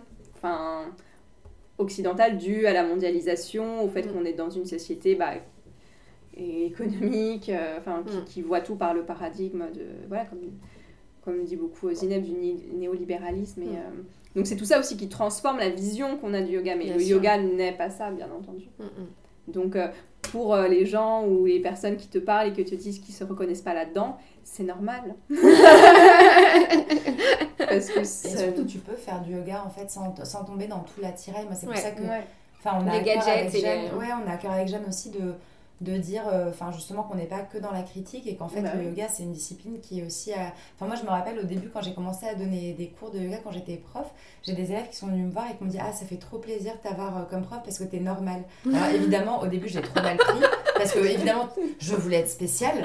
Je voulais être une super prof de yoga spéciale. Et en fait avec le recul c'était genre juste le meilleur euh, enfin le, truc le plus chouette qu'on puisse te dire en fait. Mm. c'est que c'est pas normal dans le sens où, enfin bref, c'est le, dans le sens où en fait c'est accessible, il n'y a pas de...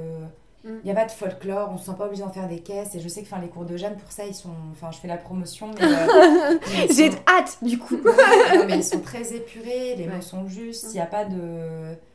Pas de. Pas besoin d'en faire des caisses, en mm. fait. Enfin, en plus, on brouille l'écoute intérieure euh, quand on. Quand on surimpose mm. des milliers et des milliers de concepts, en fait, non, bah non. Et oui, comme si on devait dire aux gens ce qu'ils doivent penser avant même qu'ils aient réalisé ce qu'ils doivent penser. En fait. Après, encourager, euh, voilà, le seul truc euh, qui est, euh, je trouve moi que j'aime bien qu'on fasse quand je pratique, c'est me, donner une idée d'une lecture ou proposer en fait, proposer d'aller mm. creuser tel ou tel sujet ou mm. voilà, mais c'est que ça pas, dans, dans un cours. Mm. c'est particulier. C'est très très particulier. Ouais, les prêches parfois, ça ressemblait à des prêches en fait. Et ouais. là, mais puis un mix, euh, souvent c'est mixé euh, avec euh, oui, du développement personnel mm. très néolibéral finalement, mm, mm. de d'être plus performant, de voilà, au boulot, quand il retourne après. Mm.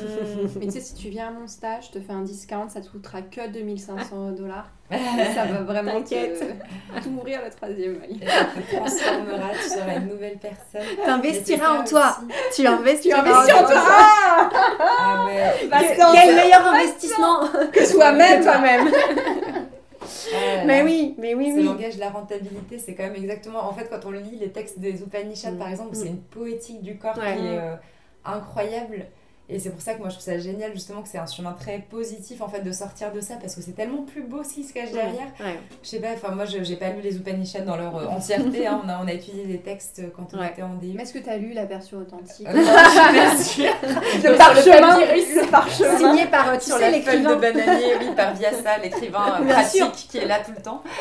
Mais, euh, mais non, mais c'est des textes qui sont magnifiques et qui ouvrent à, à une vision du corps tellement plus belle que euh, celle, Ouais. enfin, tellement plus euh, imagine, enfin, je sais pas, tellement Ça, plus pour le coup, on en a euh, vraiment besoin. Enfin, Mm. parmi les choses euh, qui nous manquent, mais qu'on a certainement perdu, parce que quand on se rend compte, qu'on, quand on regarde un petit peu dans la philosophie, moi, c'est ce qui m'a aussi marqué, c'est que du coup, je suis allée creuser, je me suis dit, mais c'est pas possible quand même.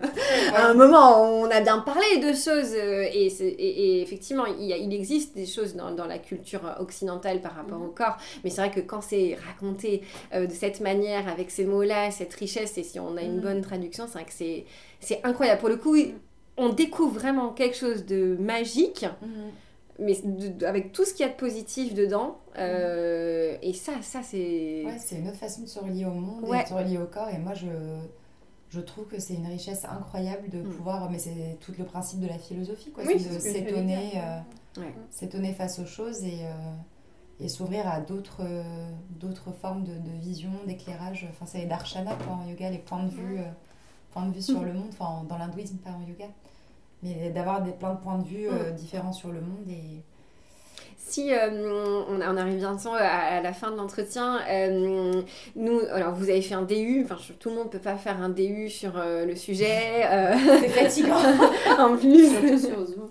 surtout sur Zoom, ou faire un podcast ou enfin voilà je pense que qu'est-ce que vous conseillerez à, à celles et ceux qui en, en- qui sont sur bah, l'envie de découvrir plus par, par quel chemin le prendre? Parce que moi, moi, moi, la première difficulté que j'ai eue en fait c'est par où commencer en fait euh, face à, à tout ce- tout cette myriade de bouquins etc est-ce qu'il y a des choses en particulier qui vous ont aidé au début enfin des livres ou voilà, quelque chose qui... Après, je, je, je- en, en discutant ensemble, on se rend bien compte qu'il y a plein de choses qui vont arriver qui vont aider. Enfin là, il y a ta, il y a ta, ta formation, elle est déjà euh, en ligne avec, alors je sais plus exactement avec qui, C'est mais avec euh, je une parle- plateforme qui s'appelle Kams Yoga. ouais, Et effectivement, c'est une formation qui est vraiment destinée aux débutants.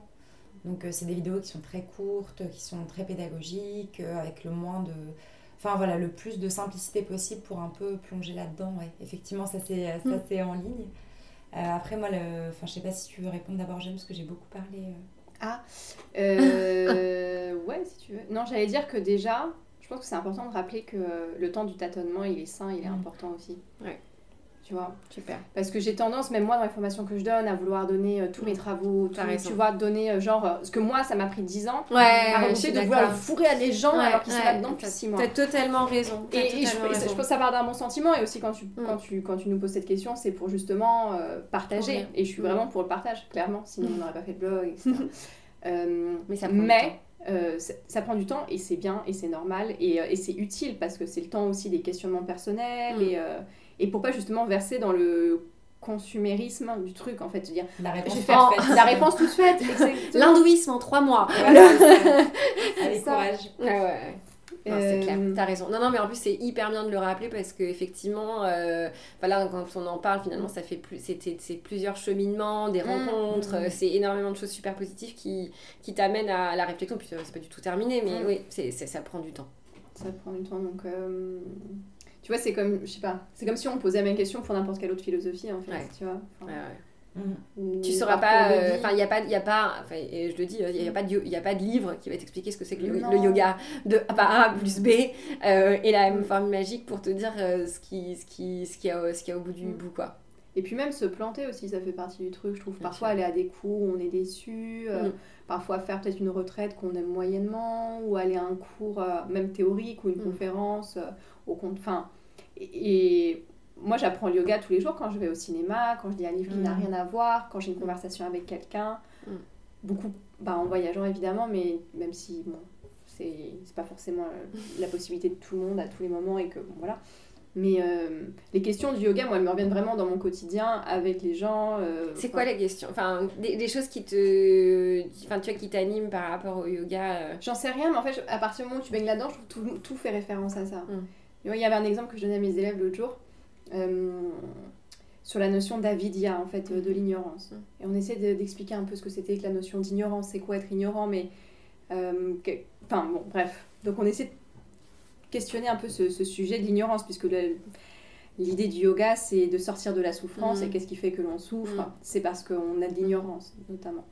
Et, euh, je, leur, je, leur, ai donné un exemple qui, qui m'est venu, euh, qui venu à l'idée euh, comme ça l'autre jour quand je regardais la télévision. Ah, ça n'avait rien à voir. Et euh, attention, c'est plombant, donc faut pas que je, je raconter vite parce que faut pas qu'on finisse là-dessus parce que c'est triste. En gros, c'était un documentaire euh, sur Arte sur euh, la guerre en Irak. Donc mhm. c'est toute une série sur la guerre en Irak qui s'appelle Il était une fois en Irak. Si vous avez l'occasion de le regarder, voilà, parce que tout le monde parle de la guerre en Irak ou du conflit israélo-palestinien. Voilà, tout le monde a son avis sur ces choses-là sans rien savoir du tout. Donc c'est bien quand il y a des, quand on peut, quand on, quand il y a des séries comme ça qui sont faites, mais des séries historiques pour mhm. expliquer les choses. Bref. Et dans cette série, tu as un, soldat américain donc, qui raconte, parce qu'il donne vraiment la, parole dans ce documentaire, euh, en, plusieurs, euh, qui est construit en plusieurs euh, volets, à tout le monde, donc, mhm. aux locaux, mhm. aux politiques, mhm. aux diplomates, aux, soldats, aux populations civiles, de, de, de tout, enfin, voilà, toutes les parts. Et donc, tu as ce soldat américain qui a combattu là-bas, en Irak, etc. Et qui explique qu'à un moment, il est, il est, il est à un checkpoint. Et il doit faire en sorte que personne ne passe en fait à ce checkpoint. Du coup, ils ont, c'est l'ordre de toute façon. Et puis quand tu es mm. militaire, tu obéis aux ordres. Donc il dit voilà, si jamais les gens passent, vous tirez, vous les tuez. Donc pour éviter que les gens passent, ils ont mis un panneau écrit en, arabe et en anglais euh, qu'il fallait pas passer, que sinon voilà c'était dangereux. Et malgré ça, il note que des gens passent. Donc qu'est-ce qu'il fait? Il tire. Donc il tue des gens. Et en fait, il réalise après que ces gens étaient, étaient passés parce qu'en fait c'était des peuples villageois et qui n'avaient pas accès à l'éducation et qui non, ne savaient pas, lire l'arabe. Et donc pour moi c'était euh, juste voir en fait ce, récit, pour moi c'était vraiment ça l'ignorance avidia, mm. c'est-à-dire que c'est la rencontre en fait de deux ignorances, tu vois. Fou. Et, euh, et quand il a raconté cette histoire, bon évidemment c'était horrible, etc. Et, ça m'a fait penser à cette notion mm, d'avidia mm, et mm, d'ignorance, tu vois, tout de suite. Et donc voilà, tu me disais comme, en quoi dans, dans, dans ton quotidien, tu as des... Pour moi, c'est des flashs de ça tout le temps, tu vois, que tu regardes la télé, que tu as une conversation avec quelqu'un, que toi-même tu te vois agir. Euh, toutes ces notions, en fait, elles prennent, euh, elles prennent des saveurs et des teintes, en fait, qui se colorent davantage et davantage au fur et à mesure des expériences et de comment on les observe. Je trouve que c'est ça, donc ça peut être regarder un docu, un film, mm une conversation, que sais-je. Ce que je trouve intéressant dans ce qu'elle dit justement, qui revient un peu au début du podcast, c'est que justement, elle parle d'ignorance et on voit que le yoga, c'est un chemin de connaissance. Mm. Ouais, ouais, ouais. Et du coup, par rapport à tout ce qu'on disait sur la place de l'esprit critique, de mm. l'intellect. Euh, c'est ça, parce que tu peux pas avoir ce genre de réflexion si t'as pas un minimum euh, réfléchi euh, à ce, que, ce, qui était, ce qui était la base du yoga. Enfin, mm. je pense qu'à un moment, si t'as pas lu certains textes, si t'es pas renseigné, enfin, tu peux pas. En fait, la connaissance va pas t'arriver Mhm. du ciel. Il y a... C'est aussi une connaissance transformatrice, mm. c'est-à-dire que c'est pas une connaissance spéculative comme on peut mm. l'avoir en philosophie occidentale, ce qui est aussi, enfin moi je voilà je ne critique pas, euh, mm. l'idée c'est pas de dire j'aime, j'aime pas, mais disons qu'en Occident on a une philosophie qui va être plutôt spéculative, c'est-à-dire la connaissance pour la connaissance. Et en Inde on va avoir vraiment cette idée qu'il y a un chemin de connaissance qui est transformateur, et je pense que c'est ça aussi qui fait euh, beaucoup... Euh, euh, enfin, qui intéresse beaucoup les gens aujourd'hui, c'est qu'on a mm. besoin à la fois d'avoir des réponses à ces questionnements qui sont mm. euh, des questionnements existentiels, tout en ayant euh, cette, cette dimension très incarnée, corporelle, mm. transformatrice. Mais en tout cas, on ne peut pas dire que le yoga, c'est juste un chemin de ressenti. En fait, les deux vont de pair. et, et, effectivement, enfin, là, la, la connaissance, elle, elle, aurait été transformatrice, en l'occurrence, aussi, dans, ton cas, dans ton cas précis. Après, moi, il y a une ressource quand même qui m'a qui m'a vraiment aidée. Euh, mais comme dit Jeanne, c'est vraiment euh, hyper intéressant ce qu'elle a dit sur le tâtonnement parce que c'est vrai que ça permet aussi de, de, raffiner ses propres mmh. questionnements. Mmh. Et euh, du coup, ça, ça donne une vision beaucoup plus personnelle aussi mmh. de son chemin et trouver des, des, des, des, comme c'est très vaste de trouver aussi ces petites sinuosités à soi. On a tous nos obsessions. Moi c'est la question de la réalisation de soi. C'est mon dada depuis euh, voilà un petit bout de temps. Je sais que bah, toi tu disais tout à l'heure que le féminisme c'était quelque chose mhm. aussi qui te parlait. Je sais que Jeanne euh, aussi c'est des questions qui, euh, qui l'animent parmi plein d'autres. Et Mais la, la référence, moi, qui m'a le plus, enfin, qui m'a vraiment aidée, c'est, qui est très bien écrite, c'est L'Esprit du Yoga de Isette Armand-Masquelier, qui, a dirigé notre, enfin, qui dirige notre DU. Mm. Et c'est pour ça que j'ai voulu faire ce, ce, ce DU-là. Et c'est un livre qui, qui est vraiment un livre qui est assez court, mm-hmm. qui balaye de façon très large l'histoire du yoga, mais sans que ça soit indigeste. Enfin, c'est, mm. c'est fait de façon très succincte et qui en même temps interroge le yoga en France. Ça date de 2005, donc ça, ça date un peu maintenant. Voilà. mais... Il s'est passé d'autres choses, mais ça n'empêche qu'elle a un regard hyper lucide justement un peu sur la folklorisation aussi. C'est des mm. questions qui se posent euh, très actuellement, mais auxquelles dont elle parlait déjà euh, il y a quelques, quelques dizaines d'années, enfin il y a une dizaine d'années. Et donc, euh, je conseille vraiment ce livre-là, euh, moi personnellement, si, euh, pour ceux qui ont besoin, en mm. plus de tout ce que vous avez développé avec, avec, Clémentine, de notre super blog, voilà. de, toute l'autopromotion qu'on peut faire. Pour, Non, mais c'est cool en fait. Ce qu'on se disait aussi, c'est qu'il y a de plus en plus d'initiatives pour vulgariser ça. Mm. Et il y a un gap entre nous faire un DU, effectivement, ça a été très engageant en termes de temps, en termes de fin financier aussi. Mm. Et, et, tout le monde ne peut pas se le permettre. Et j'avoue que je pense que si on avait eu d'autres solutions aussi, peut-être plus adaptées comme la plateforme que vous avez mhm. lancée, bah, peut-être qu'on n'aurait pas fait euh, cette forme-là de DU. Mhm. Alors je le regrette absolument pas parce mhm. que c'était très riche. Mais euh, je trouve que c'est chouette parce que là, on commence à avoir de plus en plus d'initiatives qui euh, ont à cœur de relier un milieu qui est universitaire, qui est assez, enfin voilà, dans son cadre, qui peut être aussi parfois un peu inaccessible parce que, impressionnant, très impressionnant, parce que parce que ouais, plein de références, parce qu'il faut un certain bagage aussi d'études, enfin pour pouvoir comprendre, suivre certains cours, etc. Et euh, je trouve ça chouette d'avoir plein de gens qui ont à cœur de rendre ça beaucoup plus accessible en fait euh, à, à, plus de gens parce que je mm. pense qu'il y a plein de gens en fait qui sont intéressés par euh, ce que c'est que le yoga et que juste il n'y a, a, pas grand chose qui est proposé finalement. Non. Mm. On a la deuxième étape, révolution. C'est ça. c'est parti. Donc n'abandonnez pas. n'abandonnez pas. Mais ouais, bah, pas oublier qu'on fait l'expérience du yoga en fait au quotidien dans tout quoi. Mais je pense que ça, oui, effectivement, et ça c'est hyper positif. Le, ce que je retiens aussi de ce que tu dis, c'est que finalement, ça, le, yoga va te poser des questions parce que tu vas pas pouvoir trouver les réponses dans le yoga authentique entre guillemets parce que notre réalité de vie, elle est absolument différente mm-hmm. de la de l'époque à laquelle ces mots ont été euh, créés, enfin ou ces mm. questionnements. Mais ce qui est incroyable, c'est que tu peux par contre prendre ces questions sur la sur des grandes questions de vie existentielles beaucoup plus euh, existentielles et pratiques euh, qu'il peut y avoir dans, dans, la philosophie occidentale euh, spéculative et que tu peux en fait te rapporter, enfin te reporter à ces mots pour te poser des questions sur ta vie et puis trouver aussi les réponses qui, qui, sont, qui sont d'aujourd'hui, quoi. Mhm. Avec l'action, le féminisme. oui, exactement. Et dans non, mais tu vois, c'est et on peut apporter des réponses qui, qui, valent le coup. Alors après, on ne sera peut-être mhm. pas tous d'accord, mais c'est pas, pas grave, quoi. Mhm. Complètement. et puis la pratique, la pratique, quoi. Ouais pratique, plus je trouve que ça s'ouvre aussi. Parce que le corps, il s'ouvre, il y a des perspectives. Le mental aussi, enfin, mm, mm. c'est sûr. Comme on travaille le corps physiquement, mm. euh, forcément, ouais, ça ouvre des, des choses dans l'esprit. Et comme tu disais, dans l'engagement dans le monde, complètement. Vaste programme. on va s'arrêter là. Sauf si vous voulez ajouter un truc auquel j'aurais pas pensé. Enfin, on, bien sûr, on a, parmi toute votre œuvre, on a Yogi. vaste œuvre. J'ai répondu, j'ai posé mes questions, mais euh, bah, en tout cas, un grand merci. Bah, merci alors. C'était. J'espère que tu vas pas te faire voler du coup Avec ton micro dedans est-ce qu'il faut faire une pré-sauvegarde? J'ai pas mon ordi. Voici, cela dit, je l'ai là. C'est clair, t'as raison. Et bah, contre, Zineb, du coup, tu déménages juste pour finir. Euh, oui, donc, euh, les yogis euh, de Lyon, chanceux. Oui, c'est ça. Je serai à Lyon à partir de, de la semaine prochaine. Voilà, donc vous serez obligé euh, de venir, à Lyon. voilà, exactement. Carrément. Et Jeanne, par contre, Paris, parce que du coup, je compte bien venir te voir. Oui, moi. La pression, tu bouges pas, Jeanne. moi, je sais pas. D'habitude, je bouge, mais là, ça va. Je... Pour l'instant, pour l'instant, ça va. Là, ça va. Ça va. On verra à suivre, littéralement. Bah, le DU est fini en vrai, il n'y a plus d'engagement. Moi j'étais revenue en France pour ça pour deux ans. Mais bon. C'était bien parce que c'était sur Zoom, du coup c'était Ouais, surtout c'était vachement bien que je sois revenue pour ça. Quelle fois c'était cool. Bon, merci les filles en tout cas. Merci beaucoup alors. Voilà, c'est fini pour aujourd'hui. Merci pour votre écoute. J'espère que l'épisode vous a plu. Si c'est le cas, partagez-le avec vos amis. Et si vous écoutez Salutations sur Apple Podcast, mettez des petites étoiles et laissez-moi un commentaire. Rendez-vous sur Instagram sur le compte salutations underscore podcast pour papoter. À bientôt!